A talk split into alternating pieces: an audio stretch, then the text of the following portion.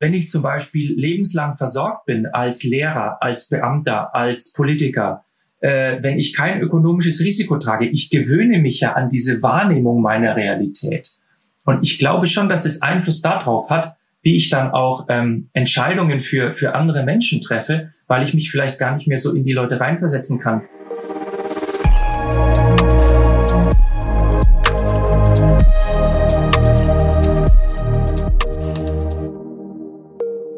Markus, einen wunderschönen guten Morgen und herzlich willkommen bei unserem Leader Talk.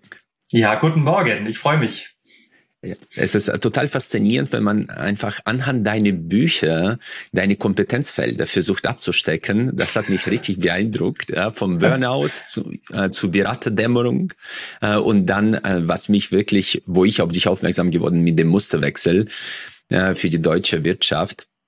Und da als Berater ich mich natürlich bei der Beraterdämmerung auch angesprochen gefühlt hatte, dachte ich mir, ich checke das und äh, stresse unsere eigene Positionierung gegen deine Gedanken, die ich übrigens sehr, sehr gut fand.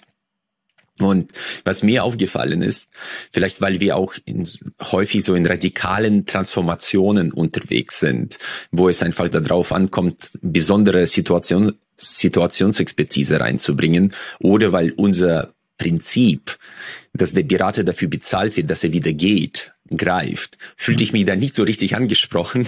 Aber nichtsdestotrotz, wie kamst du dazu, äh, diesen, diesen Ansatz äh, aufzugreifen, Beraterdämmerung? Ich fand das klasse. Also ich war ja äh, selber äh, jahrelang so als freie Berater teilweise unterwegs, so mhm. angekoppelt an Unternehmensberatungen. Äh, und ähm, ich habe mich immer gefragt, was, was muss passieren, dass eine, eine, eine Beratung im klassischen Sinne jetzt Erfolg hat äh, und äh, gleichzeitig bin ich dann als als äh, Coach immer wieder in Unternehmen hineingekommen, wo Berater da waren und ich habe immer oder ganz oft dieses Echo bekommen, ja, äh, sogar wenn die Berater gute Arbeit gemacht haben, irgendwie konnte das äh, äh nicht richtig andocken. Also da hat man dann ein mhm. Konzept mhm. gemacht oder dann sind sie wieder rausgegangen und so weiter.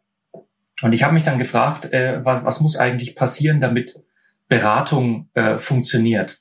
Mhm. Und äh, deswegen habe ich dann auch diesen, äh, diesen Ansatz äh, erfunden des Organisationscoachings, ähm, äh, weil ein System, und jetzt wird so ein bisschen theoretisch, äh, ein, äh, ein System, eine Organisation ist ein System und es lässt sich äh, praktisch nicht von außen verändern. Also es lässt sich vielleicht von außen irritieren oder mhm. inspirieren mhm. oder erschüttern sogar, äh, aber es lässt sich nicht äh, verändern. Es absorbiert sozusagen diese Veränderungsimpulse. So. Äh, und dann habe ich mir überlegt, was könnte eine Idee sein, wie man Beratung weiterentwickelt, also so Beyond Consulting. Mhm. Deswegen sage ich zu Unternehmen immer, ich mache ihnen ein Denkangebot, aber ich kann sie nicht verändern. Ich kann das tollste Konzept schreiben, aber äh, das, das, das wird nichts, wenn Sie jetzt als System nicht zum, Achtung, Musterwechsel bereit sind. Hm? Äh, und von, äh, von daher äh, sollte dieses Buch gar kein äh, Berater-Bashing jetzt sein. Ne? Also Fühlte sich nicht so an. Nee, nee, ja, sondern ich habe ta tatsächlich mir überlegt, äh, wie könnte man denn diese Beratung weiterentwickeln.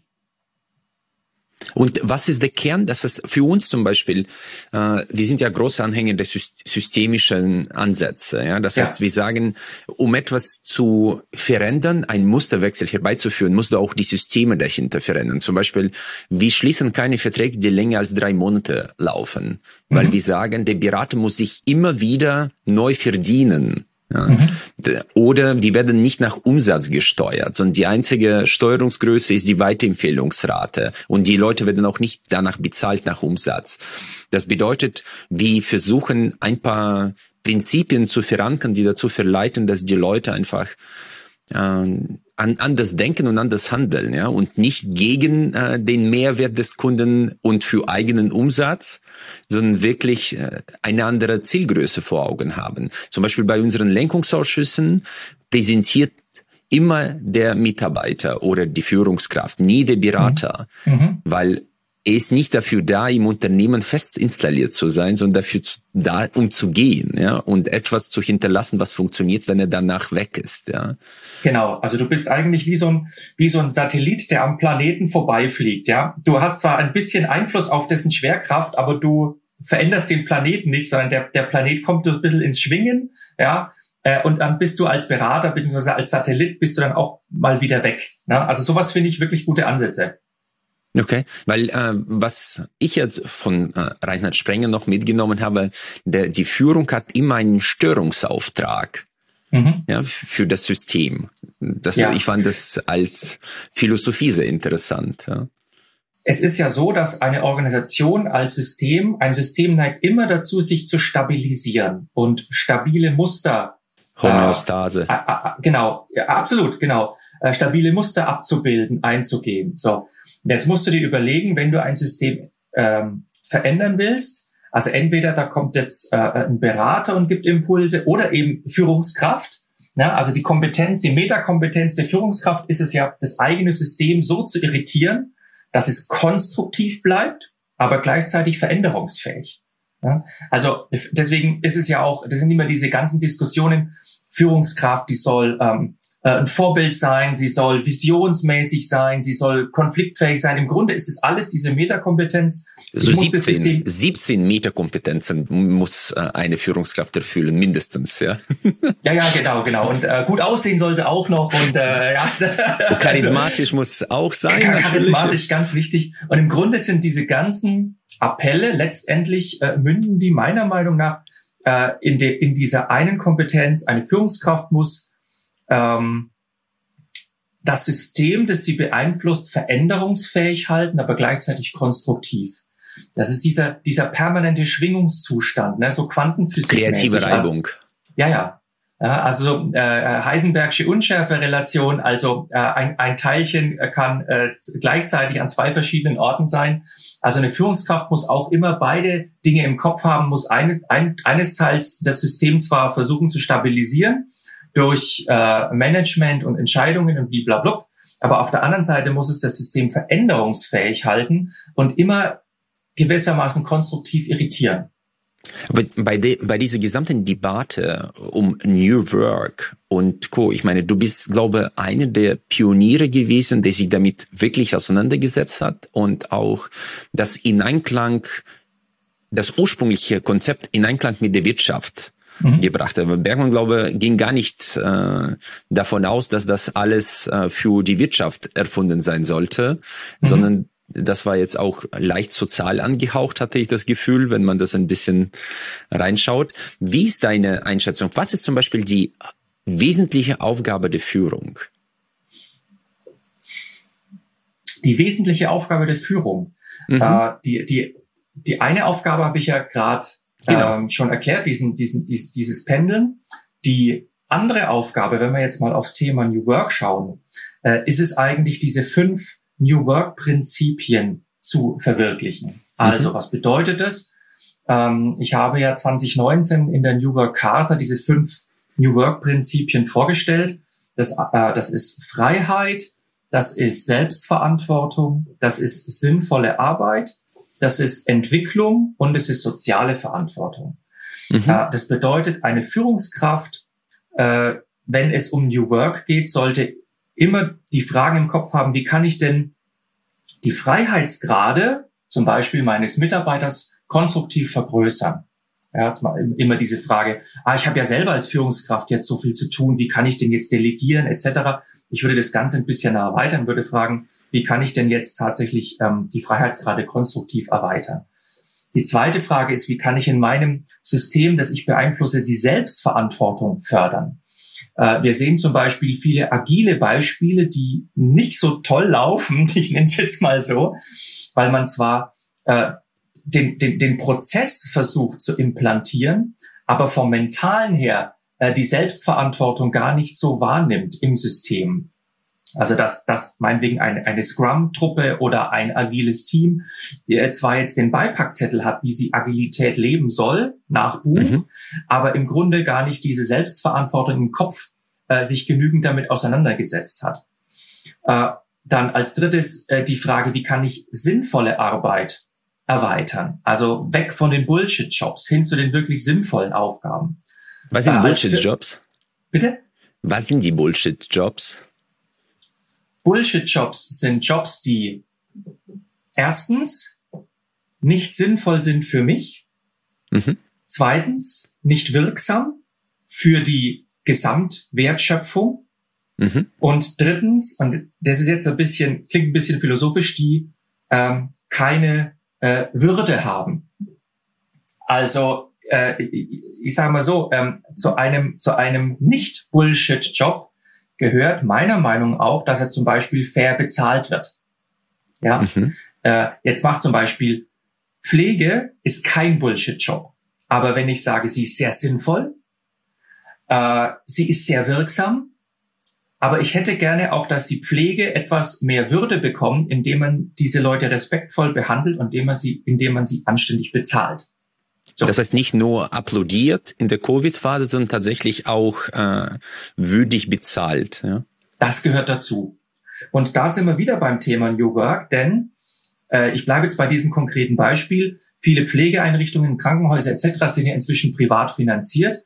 Und da wird halt natürlich auch in gewissem Umfang Geld rausgezogen. Und New Work würde jetzt die Frage stellen, was machen wir denn mit dem Gewinn? Gibt es ein zu viel an Gewinn? Ja, oder müssen wir uns vielleicht sogar eine neue Rechtsform ausdenken, wie eine gemeinnützige GmbH, die dann ein anderes Verhältnis entwickelt zum Thema Gewinn und zum Thema Reinvestition?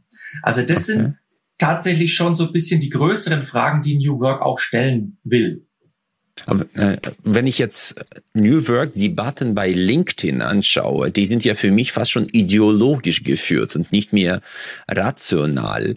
Äh, was ist zum Beispiel das Thema Purpose? Das ist ja was bei New Work ganz oben häufig steht, mhm. sehr nebulös ist und für mich inzwischen sowas von, sagen wir, generisch das, was äh, man dann die Frage stellt, geht es um eine Kirche und ein Non-Profit-Organisation oder tatsächlich um einen Automobilkonzern? Äh, ja. Äh, wo siehst du da die äh, Differenzen? Also ich muss zunächst mal feststellen, dass Organisationen, die einen offensichtlichen Zweck erfüllen, keine Purpose-Initiativen entwickeln. Feuerwehr, Schule, Medizin, Polizei, also alle äh, Berufszweige, die offensichtlich einen Zweck erfüllen, die sparen sich diese Purpose-Initiativen. Was okay. heißt es im Umkehrschluss? Äh, ein Unternehmen, sagen wir es mal Mercedes oder äh, Schraubenhersteller oder keine Ahnung, die versuchen jetzt praktisch mit diesem Purpose eine Geschichte zu entwickeln. Wer sind wir? Was tun wir? Um mhm. sozusagen die Mitarbeiter dann zum Teil dieser Geschichte zu machen. Es ist so eine Art Identifikationsangebot an die Mitarbeiter. Also eine neben Gehalt, Verantwortung, ähm, schöne Kollegen, was auch immer, ist es sozusagen ein, ein, ein weiteres Angebot von Unternehmen an die Mitarbeiter. Guck mal, das, daran kannst du andocken. Das ist eine Art von Identifikation oder eine Art von Reward, die wir dir bieten. Mhm. Äh, ich glaube auch, und das ist Teil zwei, warum Unternehmen das entwickeln. Teil zwei ist, dass wir Menschen haben eine äh, ich würde mal sagen, einen Hang zur Transzendenz. Wir möchten Teil sein von etwas Größerem. Früher haben das die Kirchen erledigt, äh, also da ging man in die Kirche und man war in unseren Breiten war man Christ, ja, evangelisch, katholisch, egal. Dann gab es noch ein paar mhm. Buddhisten etc. So, aber dieses dieses ähm, Zugehörigkeitsgefühl zu was Größerem sozusagen. Ja. Genau, genau. Aber dieses religiöse Angebot hat sich jetzt äh, in uns, ja in Deutschland Sek durch diesen Glaubwürdigkeitsverlust ein bisschen erledigt. Aber die Menschen möchten mit ihrem Zugehörigkeitsgefühl irgendwo hin. So. Und jetzt kommt die Wirtschaft und macht ihnen ein Angebot, du kannst Teil unserer Gruppe sein, ja. Du kommst unter das unser Kirchendach des Purpose, um das mal ein bisschen provokant auszudrücken. So ein, äh, wir nehmen dich in unsere Sekte auf, ja, sozusagen.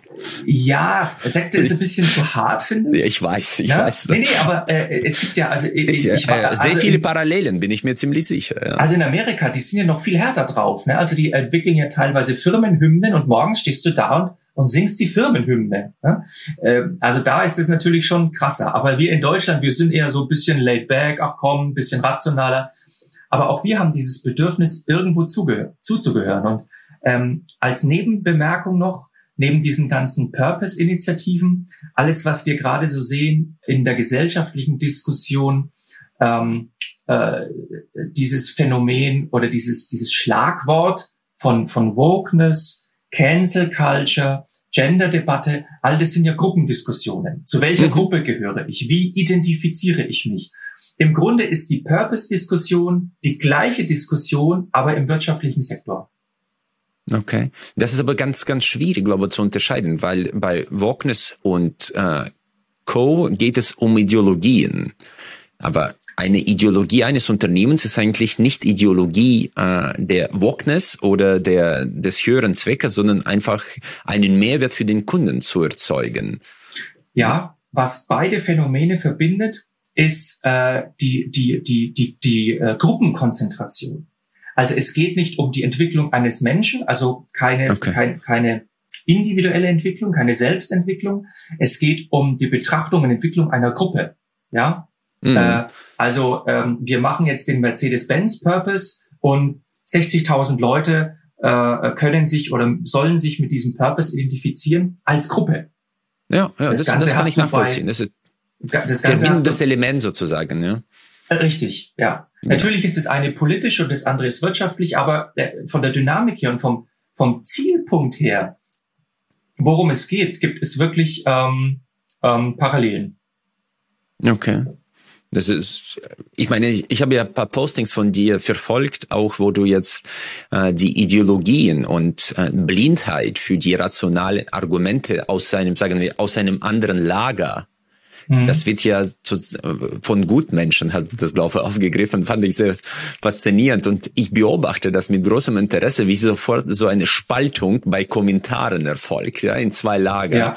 Menschen, die sich besonders angegriffen fühlen und Leute, die sagen sofort, ja genau das, das empfinden wir auch. Äh, hast du auch das Gefühl, dass es zurzeit eine sehr, sehr starke Spaltung stattfindet, wo man auch sehr emotional reagiert. Also ich, ich habe noch eine gewisse Distanz. Es gibt ja so diesen ja, sehr, sehr gute Diskursart, wo in den, in den USA, wo die Politiker den Standpunkt der gegnerischen Partei äh, vertreten müssen sozusagen mhm. Gegenteil von dem, was sie selbst vertreten, um einfach sich besser empathischer hineinzuversetzen. Ja. Ich habe das Gefühl, so eine Methode würde bei diesen Kommentaren nicht funktionieren. Ja. Mhm.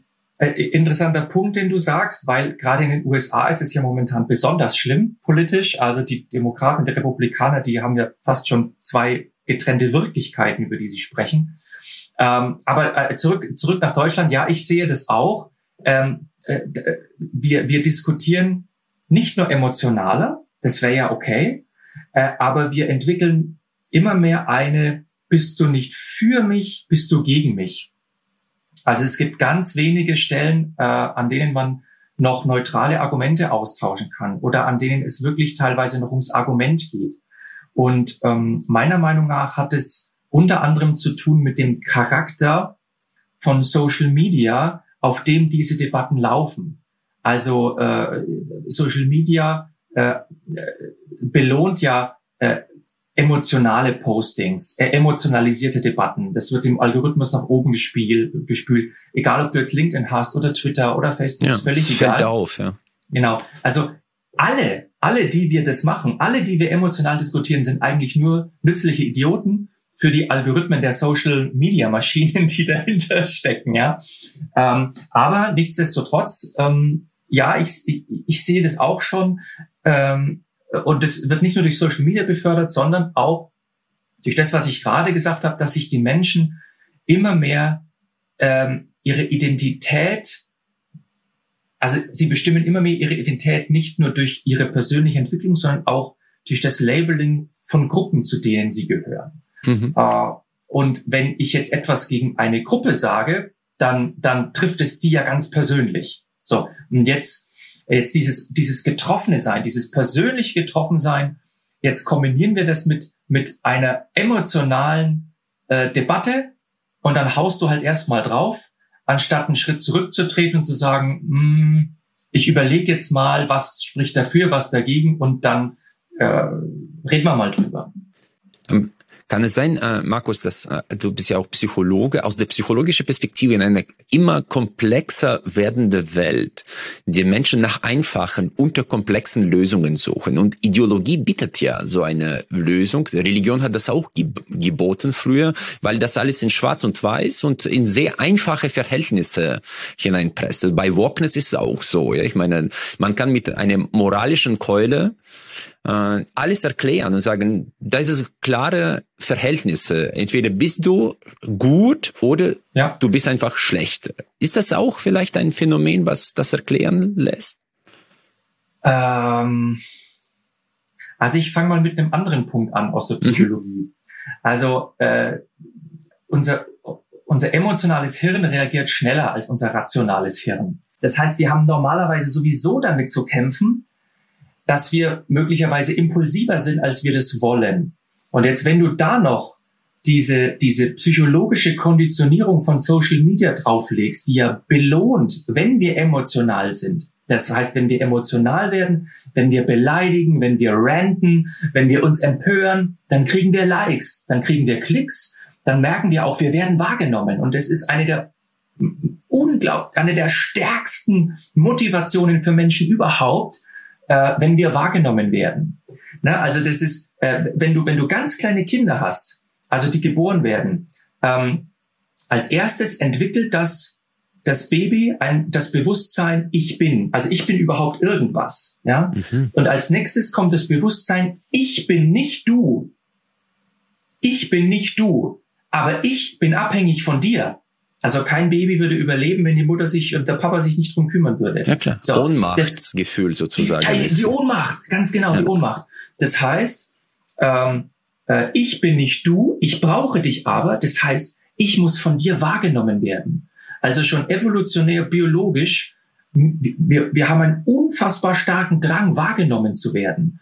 Und jetzt ähm, nutzt Social Media diese, diese, Emo, diese, Evolution, dieses evolutionäre Bedürfnis und steuert es aber äh, äh, und verstärkt es und äh, äh, konditioniert uns darauf tatsächlich, also rationales Argument, du Freund, da wirst du nicht wahrgenommen. Also so ein differenzierter Post, den interessiert eigentlich keine Sau, sondern du musst ranten, du musst haten, du musst was auch immer machen.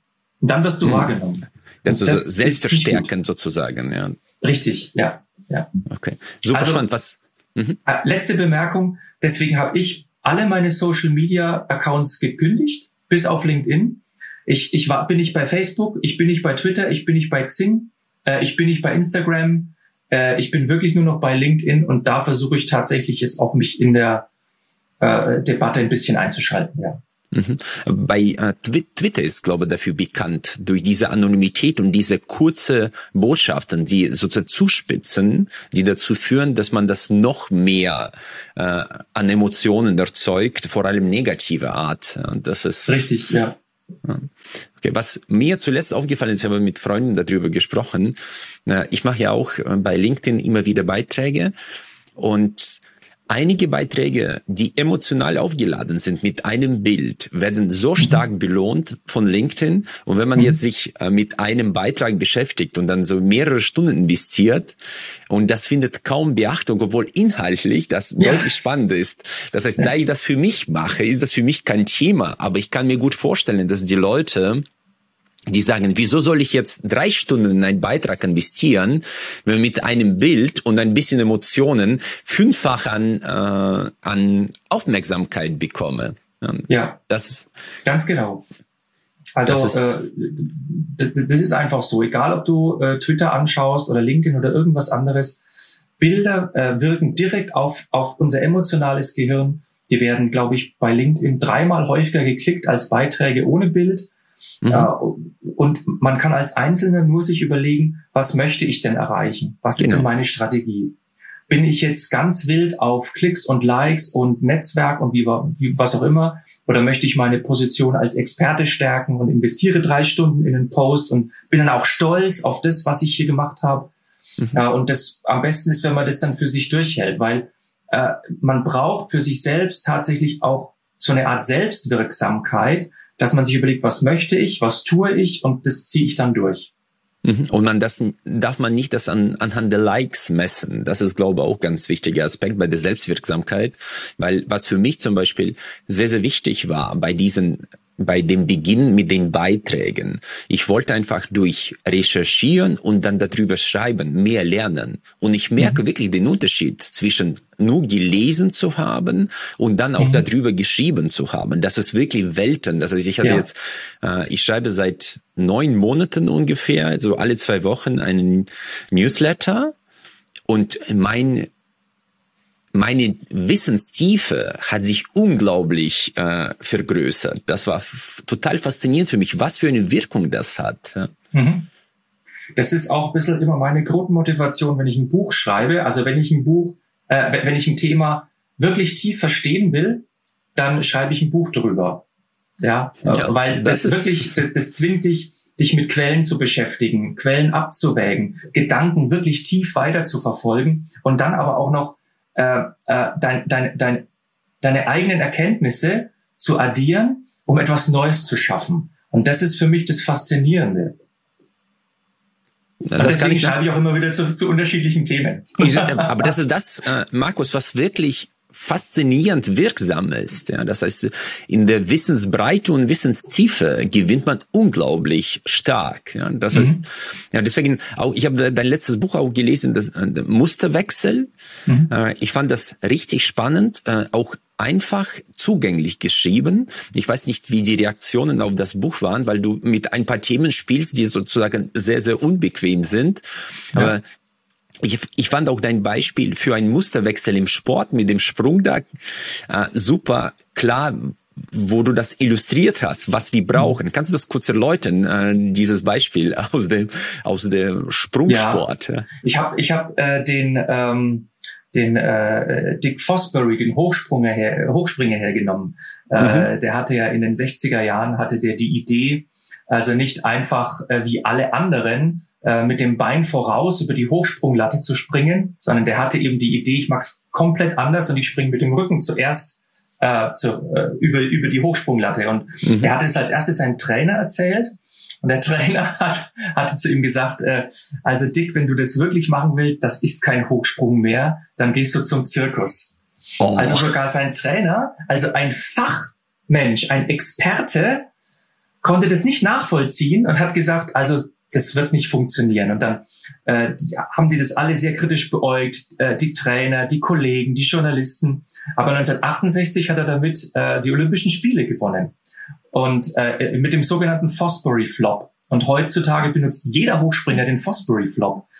Äh, und das, das, das Faszinierende an diesem Musterwechsel ist, äh, dieser, dieser Richard Fosbury ähm, der wurde ja nicht dazu gezwungen. Also da gab es keinen exogenen Schock auf das System, wo mhm. er gesagt, oh, jetzt muss ich was tun, sondern der hat einfach gesagt, ich mach das. Äh, und witzigerweise hat in den 70ern er dann das Hochspringen aufgehört und hat wieder einen Musterwechsel gemacht. Also das, das weiß keiner. Der hat dann äh, Maschinenbau studiert, dann hat er eine Firma, dann hat er eine Firma geleitet und irgendwann hat er sich gesagt, ach ja, Jetzt habe ich da keine Lust mehr, jetzt mache ich was anderes. Also der hatte anscheinend die Fähigkeit zum mehrfachen Musterwechsel als Mensch, was ich total faszinierend finde. Also den musste man nicht zwingen, oh, jetzt, jetzt kommt die Krise äh, etc. Sondern mhm. ich habe eine neue Idee und mach das. Also auch da ist dieser, dieser Richard Fosbury für mich ein Vorbild. Ich schätze mal, bei Big Fives war sehr, sehr stark ausgeprägt bei Offenheit fürs Neue. Wahrscheinlich, ja. aber, aber deine Botschaft im Buch war ja, dass man so einen Musterwechsel auch für die deutsche Wirtschaft braucht. Und ich war da insofern sehr fasziniert, als du von Tatortfolgen geschrieben hast, dass zehn Prozent aller Verbrechen bei so einem Tatort äh, durch Unternehmer quasi durch bösen Kapitalisten ja. vollzogen werden. Das ist ja. ja. eine super spannende Statistik. Das war mir gar nicht bewusst. Wenn man dann aber bedenkt, dass, äh, ich weiß nicht, du hast glaube ich auch 90, ich habe jetzt irgendwo gelesen, 92 Prozent der öffentlich-rechtlichen Medien durch Rot-Rot Grün, glaube dominiert werden, die mhm. ein anderes Narrativ in Bezug auf Kapitalismus haben, dann ist es vielleicht auch nachvollziehbar, dass da mit diesem Narrativ unterschwellig gespielt wird. Ja? Ja, also äh, dieses Tatortbeispiel oder dieses andere, das war so eine Umfrage unter ARD-Volontären, was wählen sie? Und 92 Prozent würden halt Rot-Grün wählen. Das sind jetzt eher so natürlich Momentaufnahmen. Äh, aber ich zitiere zum Beispiel in meinem Buch auch einen, einen ähm, Medienwissenschaftler, äh, der zu diesen Sachverhalten dann sagt, ja, aber das ist ja völlig normal, das ist ja völlig okay. Ne? Also Leute, die schreiben, Leute, die im Fernsehen produzieren, das ist eher so, das sind junge Leute, das sind urbane Leute, die sind eher so links und so so so so öko und das ist ja völlig okay, dass praktisch das Fernsehen und der Rundfunk links äh, geprägt sind. Und äh, letztens war ja Niedersachsenwahl und äh, ich habe da zufällig die ARD eingeschalten und da war dieser Moderator in der ARD äh, und der hatte am Tisch den Stefan Weil, diesen Ministerpräsidenten, also der ist ja von der SPD und daneben war diese, die Grüne, ich weiß jetzt gar nicht, wie sie hieß, die Spitzenkandidatin. Und dann sagt so der Moderator in einem Satz, naja, und jetzt wird jetzt ja wieder rot-grün werden, nicht wahr? Ähm, und dann habe ich gedacht, Moment mal, wieso, wieso sagt der Moderator etwas über die Koalition? Das ist doch gar nicht sein Job. Der muss doch eigentlich neutral fragen, was jetzt passiert. Und dann irgendwann später sagt der Moderator, ja, die große Koalition ist ja jetzt Gott sei Dank vorbei. Und ich dachte, moine mal, das, was, was soll denn das? Äh, das?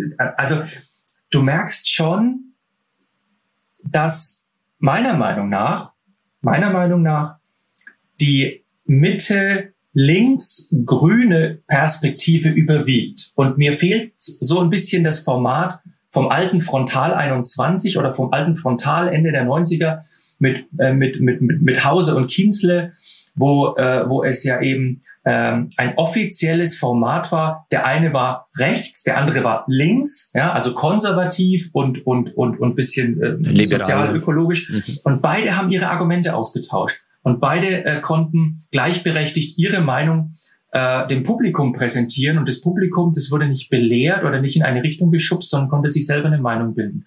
Und solche Pro-Contra solche, solche gleichwertigen Gegenläufigkeiten bräuchten wir einfach mehr in der Medienlandschaft. Und das ist halt eine Aussage jetzt äh, dieses, dieses Kapitels in dem Buch.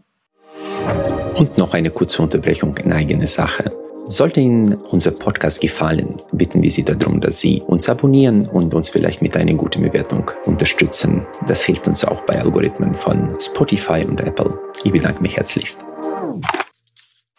Mhm. Markus, aber das heißt Kapitalismus, jetzt sagen wir soziale Marktwirtschaft. Jetzt müssen wir nicht absolut äh, äh, amerikanische Art des Kapitalismus äh, in den Mund nehmen, aber so Kapitalismus hat per se einen enormen Wohlstand gebracht und alle sozial linkssozialistisch geprägte Entwicklungen haben eigentlich äh, Mord Totschlag und Armut gebracht. Es gibt ja kein einziges Land, äh, das sozialistisch geführt ist, wo man in gewisser Art und Weise Wohlstand hat. Ja, warum genießt Kapitalismus so einen schlechten Ruf? Ja, vor allem jetzt sagen wir in der sozialen Marktwirtschaft, wo man eigentlich so gut gelenkten Kapitalismus hat. Ja. Hm. Ähm, das ist eine gute Frage. Äh, also ich, ich persönlich denke ja, dass die Deutschen ähm, so ein, ein, ein neurotisches Verhältnis zum Kapitalismus haben. Ähm, und zwar, ich will es kurz erklären, was ich damit meine. Äh, auf der einen Seite möchten wir, dass der Kapitalismus beziehungsweise die Wirtschaft da ist, um uns mit Waren und Dienstleistungen zu versorgen. Also wir wollen unsere iPhones kaufen, wir wollen Turnschuhe kaufen, ähm, wir, wir wollen äh, Gas und Strom und dafür sollen Unternehmen zuständig sein. Also wir wollen eigentlich, dass die Wirtschaft uns versorgt. So, aber auf der anderen Seite halten wir die Wirtschaft eher für so eine Art notwendiges Übel.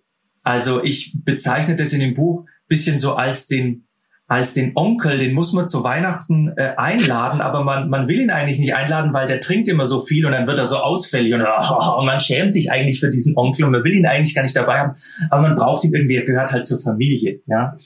Und der äh, bezahlt zufällig noch die äh, Miete und bringt ja. auch tolle Geschenke, ja? ja, ja, genau. Ja, also das ist, ähm, also die, die Wirtschaft hat bei uns immer ein bisschen so was Anrüchiges. Ne? Oder Aber warum? Das, vom, vom Narrativ, wo kommt das denn her? Ich meine, der Wohlstand ist ja unbestritten da. Äh, ich, ich weiß es nicht. Also, also vielleicht, vielleicht kommt es, vielleicht kommt es aus, aus dem, ähm, äh, von den, von den, von den 68ern. Äh, ich kann es mir auch tatsächlich im äh, letzten nicht erklären.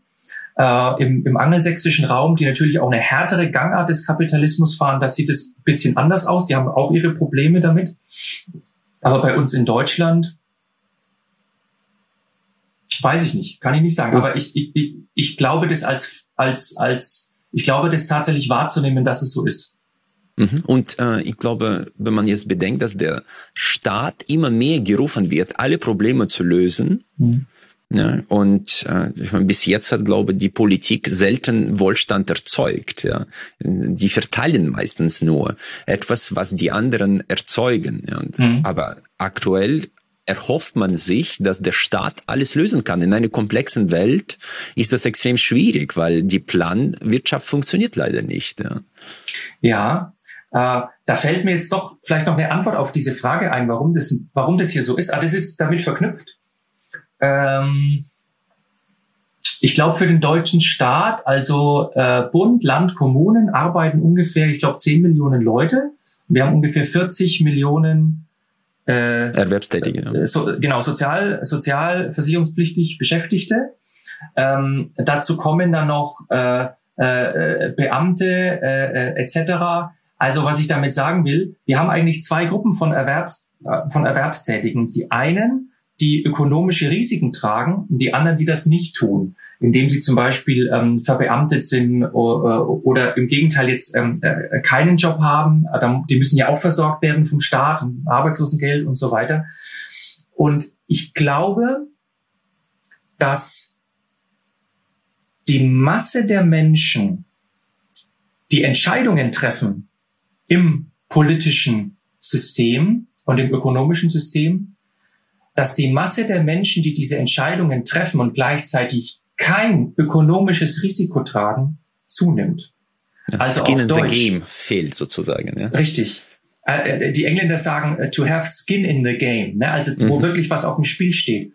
Und wenn ich zum Beispiel lebenslang versorgt bin als Lehrer, als Beamter, als Politiker, äh, wenn ich kein ökonomisches Risiko trage. Ich gewöhne mich ja an diese Wahrnehmung meiner Realität.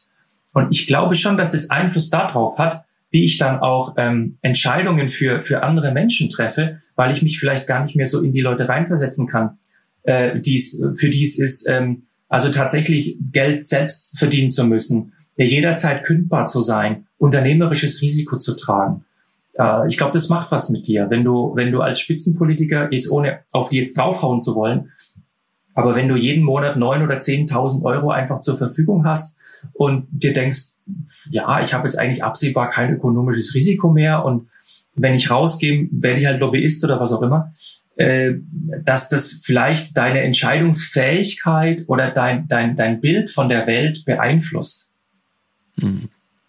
Super interessant.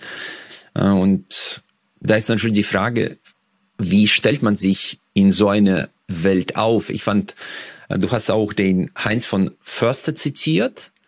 Ja, mhm. Handel steht so, dass die Anzahl der Wahlmöglichkeiten größer wird. Ich habe das jetzt bei Professor Dörner mit dieser Effizienzdivergenz aufgegriffen, dass er mit jedem Schritt Anzahl der Optionen zu erhöhen. Ich wusste gar nicht, dass das auf Kybernetik zurückgeht. Mhm. Aber das ist, glaube ich, in heutiger Zeit, wo du manchmal auf Sicht fährst, eine sehr gute Heuristik, äh, zu versuchen, mit jedem Schritt, Schritt einfach darauf zu achten, die Anzahl der Optionen zu erhöhen, nicht zu reduzieren. Ja, ja äh, es gibt dann ähm, ganz, ganz tolles Buch, äh, Die Logik des Misslingens. Ja, genau. Ich, ja? ich habe mit Professor Dörner auch ein Interview geführt. Ja, das ist, ja, kann ich echt empfehlen. Das, genau, das ist, genau, das, das ist ein das, Klassiker. Das ist, das ist ja von ihm. Und äh, im Endeffekt äh, geht es darum, in, in, wie, wie entscheide ich in komplexen Situationen. Und da haben, glaube ich, jetzt, wenn ich mich richtig erinnere, die Leute am besten abgeschnitten, die äh, eher kleine Stellschrauben äh, verändert haben, abgewartet haben, dann die kleine Stellschraube hier, die kleine Stellschraube da. Also nicht diesen super großen Schnitt in eine Richtung, und, und also wir sollten eigentlich aus solchen kleinen Experimenten viel mehr lernen. Also solche Erkenntnisse müssten eigentlich rein, in, zum Beispiel in den politischen Betrieb, äh, um auch die Entscheidungsfindung im politischen Apparat zu beeinflussen. Ja, also was, was machen wir jetzt mit den Atomkraftwerken? Was machen wir mit der Energieversorgung? Was ist unsere strategische Positionierung gegenüber zum Beispiel Ukraine und Russland? Also diese, diese, diese Ergebnisse aus dem Lernen in komplexen Systemen, das sollte eigentlich auch Pflichtfach sein für alle Menschen, die so große Verantwortung tragen. Mhm. Ja, und äh, ich glaube, was Professor Dörner sagt, dass die positiven Effekte sind meistens sehr kurzfristig sichtbar, deswegen verfallen viele Politiker in so einen Aktionismus. Ja. Die negativen Effekte haben meistens einen sehr, sehr langfristigen Effekt, wie zum Beispiel Abschaltung der Atomkraftwerke damals war mhm. eine super PR-Kampagne. Ja, und hat also, einen positiven Effekt gehabt, kurzfristig. Jetzt haben wir sozusagen langfristige Effekte zu abzuwägen, die erst später sichtbar sind. Deswegen ist es so schwierig, auch die Prognosen auf die Zukunft zu treffen. Richtig, ja. Also deswegen, ich mag den Begriff der Technikfolgenabschätzung. Das gab es ja früher mal. Technikfolgenabschätzung. Das ist, äh, gibt es ja so ein Bundesamt dafür. Äh, äh, das heißt wirklich, ich will jetzt nicht, will jetzt nicht äh, lügen oder so, aber es gibt ein, ein Amt, das widmet sich dieser Sache der sogenannten Technikfolgenabschätzung. Also angenommen, du schaltest alle Atomkraftwerke ab, was passiert denn da? Oder angenommen, äh, du investierst in Fracking. Was würde denn passieren, wenn wir Fracking in Deutschland umsetzen? Rein technologisch, äh, äh, äh forschungsmäßig. So. Und ähm, wir sollten viel mehr in so eine Technikfolgenabschätzung wieder investieren, die, und jetzt schließt sich der Bogen, bitte rational erfolgt und nicht emotional ideologisch.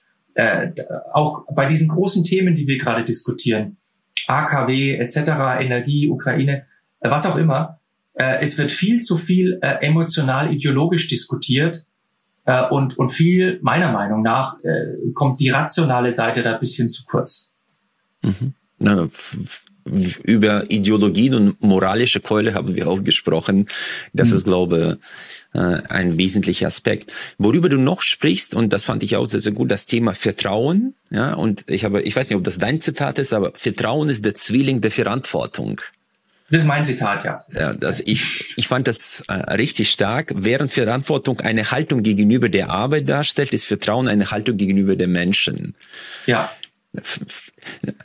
für dich spielt auch Vertrauen auch im Kontext des New Work Ansatzes eine große Rolle. Für uns ist das essentielle Basis für ein erfolgreiches Wirtschaften im unsicheren Umfeld. Ja. Mhm. Wie hast du das aufgegriffen, beziehungsweise wie, wie würdest du das gestalten? Wie erzeugt man Vertrauen in einem Unternehmen? Weil das ist ja nicht nur durch Appelle möglich. Ja. Mhm. ja. Ähm die, ich glaube, die, die Holländer sind's, die haben ein, ein Sprichwort, das heißt, äh, Vertrauen kommt zu Fuß, aber flieht zu Pferde. Also du brauchst, Vertrauen kommt zu Fuß, aber flieht zu Pferde. Das heißt, äh, es braucht lange, um Vertrauen aufzubauen, aber, aber Vertrauen schnell. kann schnell zerstört werden. Das bedeutet, wie baue ich denn Vertrauen auf in Unternehmen? Ich muss Menschen Gelegenheit geben, über längere Zeit äh, miteinander zu arbeiten auf eine Art, dass sie Vertrauen aufbauen können.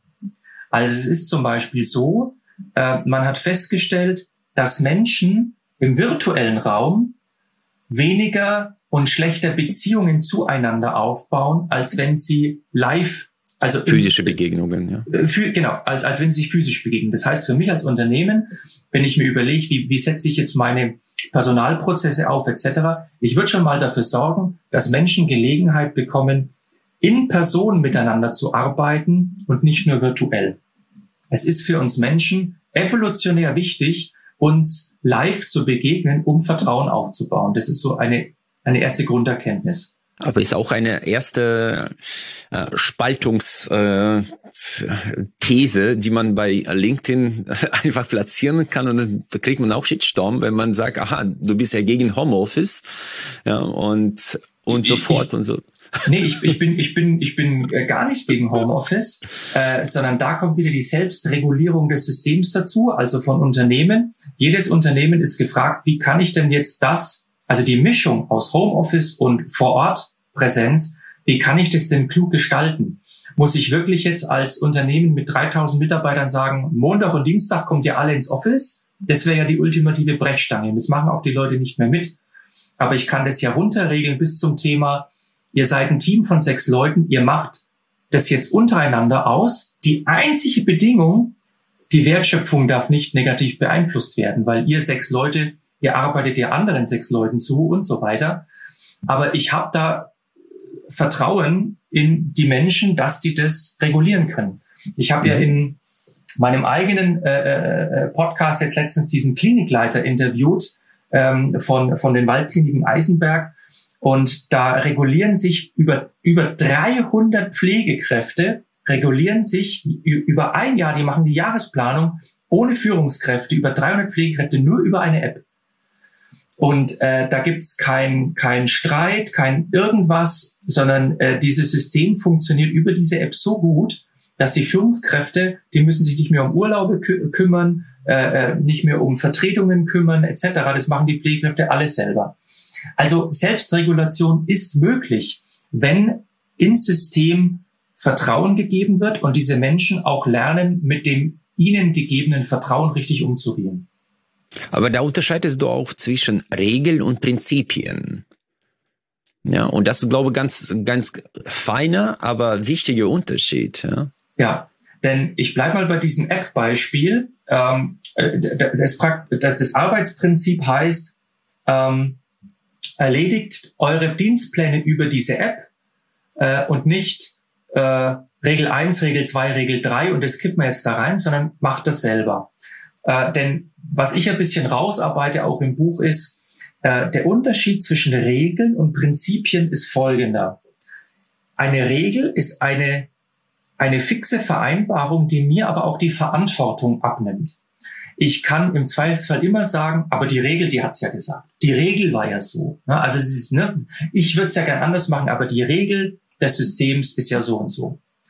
Ein Prinzip ist eine unscharfe Vereinbarung, die die Vereinbarung, äh, die die Verantwortung bei mir lässt. Ich habe im Rahmen dieses Prinzips ähm, immer die Möglichkeit, mich in eine Richtung zu entscheiden oder in die andere Richtung. Das heißt, wenn ich nur Prinzipien habe, fördert das die Übernahme von Eigenverantwortung. Und das brauchen wir in Unternehmen, weil wir werden immer häufiger mit Situationen konfrontiert, wo traditionelle Regeln, wie ich mich verhalten soll, was ich tun soll, was ich brauche etc., wo das nicht mehr greift und wir eher lose Prinzipien brauchen. Innerhalb dieses, dieses Prinzipienrahmens kann ich dann unterschiedliche Entscheidungswege einschlagen. Okay. Ich, kommt mir sehr, sehr entgegen. Ich meine, ich versuche sogar mein eigenes Leben Prinzipien äh, aufzubauen und äh, mich im Kontext der Prinzipien zu entwickeln. Ähm, Deswegen, äh, du erwähnst auch in deinem Buch ein sehr spannendes Thema, was wir jetzt aktuell beobachten. Das ist äh, die aktuelle Generation äh, der jungen Menschen, die auf den Arbeitsmarkt auch kommen. Und ich habe bei dir den Begriff aufgegriffen, den ich bis jetzt nie gehört hatte, die resignative Reife. Mhm. Ja. Also die resignative Reife ist ein, ein Entwicklungspunkt, den jeder Mensch irgendwann erreicht. Resignative Reife bedeutet, ich kann relativ zuverlässig einschätzen, äh, was ich kann, äh, was ich nicht kann. Und ich, äh, äh, ich habe auch solche Fähigkeiten entwickelt, wie zum Beispiel Frustrationstoleranz oder dass ich eine bestimmte Weile äh, Anstrengungen und Entbehrungen auf mich nehme, äh, um dann irgendwann den Erfolg zu haben. Das mhm. bedeutet resignative Reife. Und diese resignative Reife, was, was ich beobachte, die äh, verlagert sich in unseren Biografien von den jungen Menschen immer weiter nach hinten. Also wenn früher Menschen mit 19 oder 21 diese resignative Reife erreichten, dann äh, haben immer, immer mehr junge Menschen mit 24, 26, manchmal 28 diese resignative Reife erreicht. Was heißt es ganz praktisch?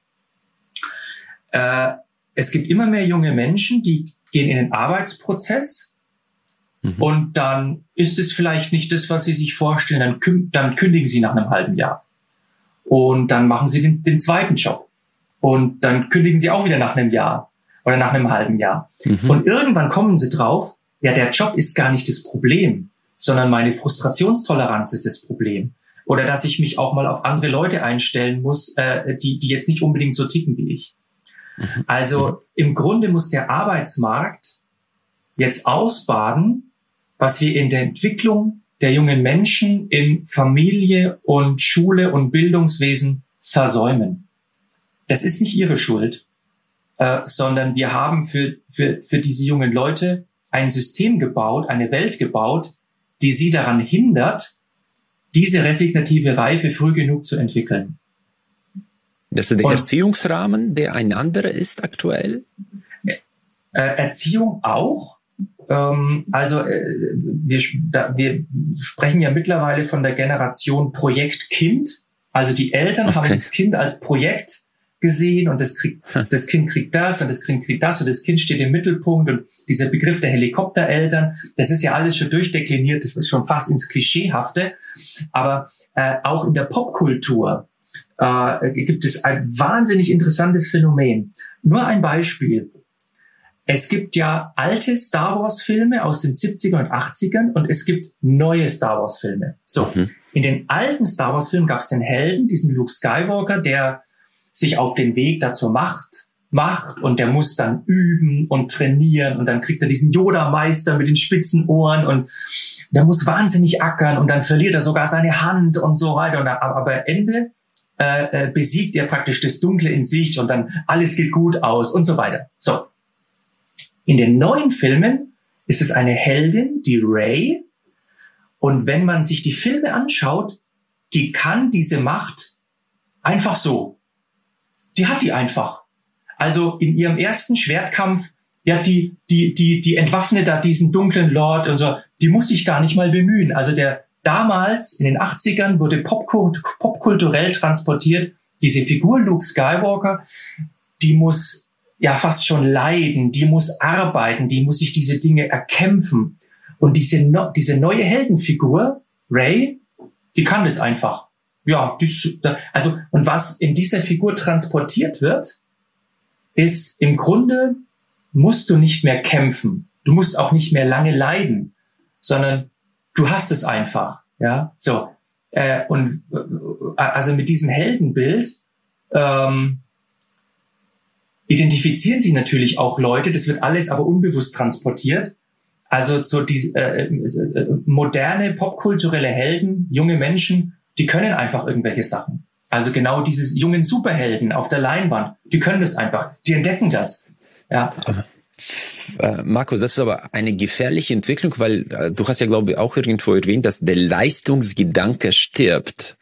Ist das nicht so, dass durch solche Narrative wir so ein Aussterben der Performance-Orientierung haben? Äh, sehe ich so, ja. Ähm, okay. Denn, denn äh, was, was dann passiert, meiner Meinung nach, ist Folgendes. Ähm, wenn, wenn ich aufwachse mit einem, mit einem unterbewussten, mit dem unterbewussten Gedanken, dass mir Dinge zufliegen, ja, ich nicht mehr hart dafür arbeiten muss, äh, wenn das nicht funktioniert, dann schaue ich nicht nach innen und überlege, was muss ich entwickeln, sondern ich schaue nach außen, ja, dann muss ich mein Umfeld verändern. Opferhaltung ja. kommt auch ein bisschen zum Tragen dann. Ja. ja, ja, also dann, dann haben die Leute einfach noch nicht erkannt, wie geil ich bin. Dann brauche ich ein anderes Umfeld. ja. Ähm, äh, Markus, aber das ist ja, Carol Dweck hat das ja, glaube ich, in ihrem Buch äh, Mindset sehr, sehr gut dargestellt. Das ist der Unterschied zwischen Fixed and Growth Mindset. Mhm. Und es gibt, glaube ich, Angela Duckworth. Sie hat dann die Muster der erfolgreichen Menschen analysiert und es gab ja natürlich immer Intelligenz und so weiter, aber der wesentliche Unterschied war der, das Durchhaltevermögen, Grit. Mhm. Ja, und das ist ja genau das mit Skywalker, was, was man da zum Ausdruck bringt das Narrativ des Dranbleibens, ja, des Durchhaltevermögens, äh, des, mhm. fürs Ziel zu kämpfen, ja, weil ansonsten man nie da ankommt. Und das wird zurzeit, ich meine, wenn du jetzt postest, äh, Hard Work, da wirst du auch ja ein bisschen äh, angegriffen, weil man muss nicht hart arbeiten, sondern smart arbeiten, ja. Und ja. alle, die hart arbeiten, sind blöd. Ja. äh, wir, wir erleben ja gerade in Unternehmen ähm, bisschen so diesen Kulturkampf, da kommen jetzt äh, die jungen Leute rein und die können aufgrund der Tatsache, dass es so wenig junge Leute gibt, die die Arbeit machen, können die natürlich tolle Bedingungen stellen. Ne? Also gutes Gehalt, gute Bedingungen, äh, gute Leistungen, Rewards etc. Und dann haben wir die, das Problem, dass irgendjemand, der 45, 55 ist, sagt, da kommt jetzt so ein junger Hüpfer und der kriegt das alles. Äh, äh und ich musste 20 Jahre arbeiten, um das, um die gleichen Benefits zu bekommen. Äh, ich glaube, dass das, dass dieser Konflikt weniger scharf wäre, wenn die Alten, sage ich jetzt mal, bei den Jungen dieses Growth Mindset feststellen könnten. Mhm. Ich glaube, dann wäre das akzeptierter, dass die Jungen schon reinkommen und sagen, okay, gut, kriegst ein gutes Gehalt, mehr als ich, bla bla bla. Aber ich nehme auch bei dir wahr, lieber junger Mensch, du willst was reißen, du willst was verändern. Das ist, ich glaube, das würde diesen, diesen Verteilungskonflikt, diesen Generationskonflikt ein bisschen entschärfen. Mhm. Ja, du, du sprichst auch äh, von einem sogenannten psychologischen Vertrag, den man mit dem Arbeitgeber abstimmt, äh, ja. abschließt. Ja, fand ich auch ein super interessantes Phänomen, wie du das beschreibst.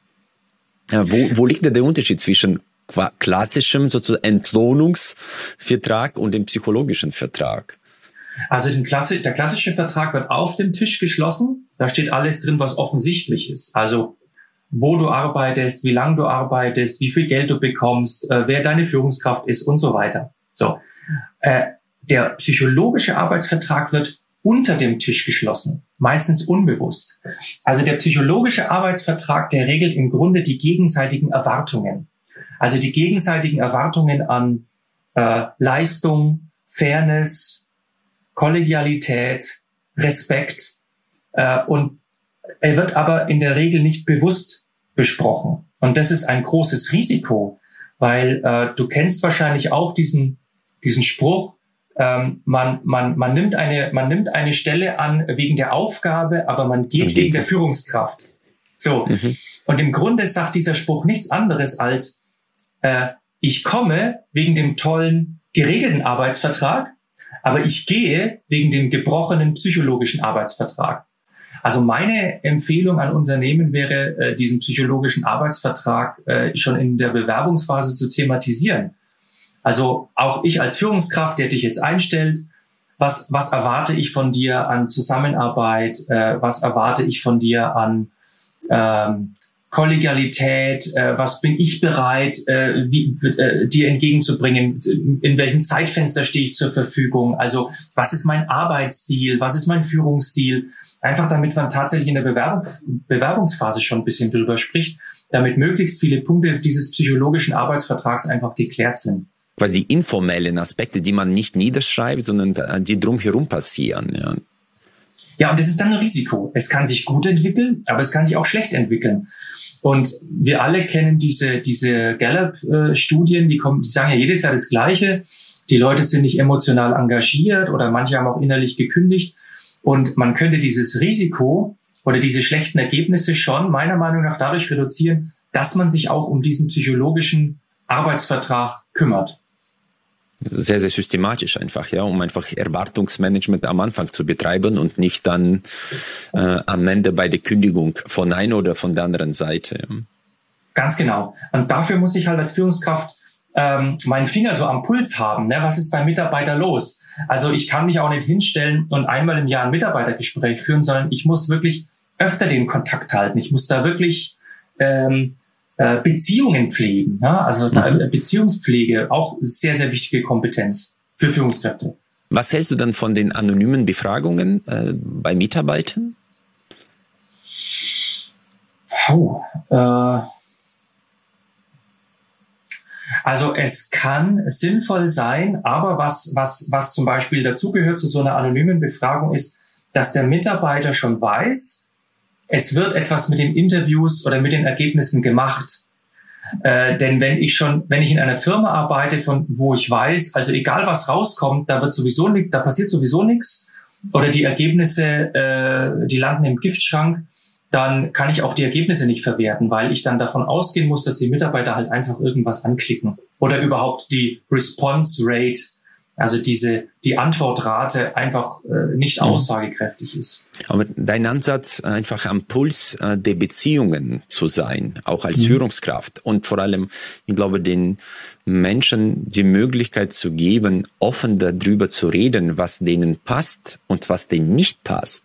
Das ist, glaube ich, die hohe Kunst des Vertrauens, ja, weil äh, dass du keinen köpfst, wenn da die Kritik aufkommt. Ja. Ja, also wir haben ja auch ähm, äh, zwei Tools, die wir anwenden, also gerade im Bereich New Work, also den New Work Check, das ist ja auch eine, mhm. ein Online-Befragungstool oder den Organisationscheck, der ist jetzt eher allgemein, aber wir setzen das wirklich punktuell ein, um äh, die, die allgemeine Lage mal ein bisschen aufzufassen. Ne? Und danach gehen wir mit den Leuten ins Sparring, um wirklich diesen äh, äh, um die Beziehungen abzuklären, um Beziehungen aufzubauen, um rauszukriegen, wo liegen denn tatsächlich die Schmerzpunkte. Mhm. Und äh, ein großer Schmerzpunkt ist eben in der Regel tatsächlich, dass man äh, die, Be die Beziehung, also im, im Führungssystem, also nicht zu den Kollegen, da hat man ja Kontakt, aber dass die Beziehungen im Führungssystem schwach sind, dass jeder bisschen auf seiner eigenen Herdplatte kocht äh, dass man zwar eine Führungsstruktur hat und man hat Führungsverantwortung, aber dass das Führungssystem an sich keine Beziehungen pflegt. Und das ist heutzutage ein großer Schwachpunkt, weil nur so kann ich als Führungsmannschaft äh, herauskriegen, wie, wie magst du das? Kann ich von dir was lernen? Kannst du von mir was lernen? Wie funktioniert es bei dir? Äh, wo sind gerade bei dir die Schmerzpunkte? Und also, also für Beziehungen im Führungssystem sind wirklich auch ganz, ganz wichtig. Okay, super, Markus. Äh, vielleicht zum Abschluss ein paar Standardfragen, die ich sehr gerne stelle. Äh, gab es zuletzt oder in deinem ganzen Leben ein Buch, das dich so inspiriert hat, dass das äh, den Fluss deines Lebens beeinflusst hat? Da muss ich kurz nachdenken. Oder ein Buch, was du auf jeden Fall empfehlen würdest zu lesen, jedem. Also was, was, ein Buch, was mich tatsächlich ähm, lange beeinflusst hat und was ich auch eher äh, empfehlen würde, äh, das ist kein Businessbuch, sondern das ist tatsächlich das Buch Die unendliche Geschichte von Michael Ende. Ist eigentlich ein Kinderbuch, äh, aber ich habe ich es bestimmt vier, fünf Mal gelesen.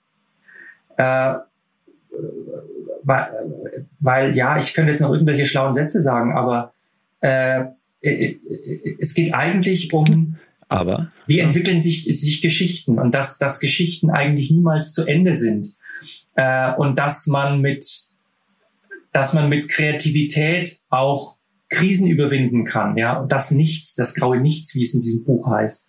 Ähm, es, es enthält eigentlich alle großen Themen des menschlichen Lebens, also ähm, Verlust, äh, Abenteuer, Freundschaft, ähm, Leid äh, und, das, und das alles auf eine Art, die mich als Kind schon wahnsinnig inspiriert hat. Und ich habe das Buch auch noch öfter gelesen, auch als Erwachsener habe ich es gelesen. Also das kann ich tatsächlich äh, empfehlen. Ja. Danke, danke. Ungewöhnliche Empfehlung, aber kann ich gut nachvollziehen.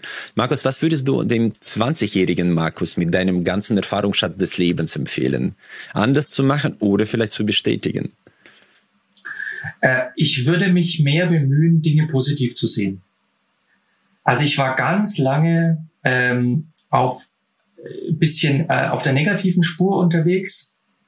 Also es hat äh, auch okay. äh, biografische Gründe. Und ich hätte früher angefangen, an mir zu arbeiten, dass ich, äh, dass ich Dinge lösungsorientiert betrachte und dass ich sie positiver sehe. Ja. Okay. Und dann die letzte Frage. Äh, was ist äh, Sinn des Lebens für dich? Du hast ja ein paar Mal Frankl zitiert. Mhm. Äh, wo siehst du den Sinn des Lebens? Also für mich ist der Sinn des Lebens, mich, mich so anzustrengen, dass die Welt ein bisschen besser ist, wenn ich sterbe. Das ist für mich der ganz persönliche Sinn des Lebens. Schön.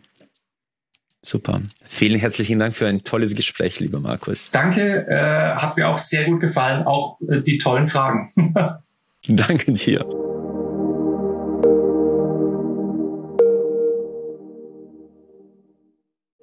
Ich freue mich sehr, dass Sie auch diese Folge bis zum Ende gehört haben. Wir investieren viele Ressourcen und Leidenschaft, um diesen Podcast möglich zu machen. Sie würden uns sehr helfen, wenn Sie dem Podcast folgen und vielleicht auch bewerten würden. Ich danke Ihnen im Voraus. Ich freue mich auf unser Wiederhören.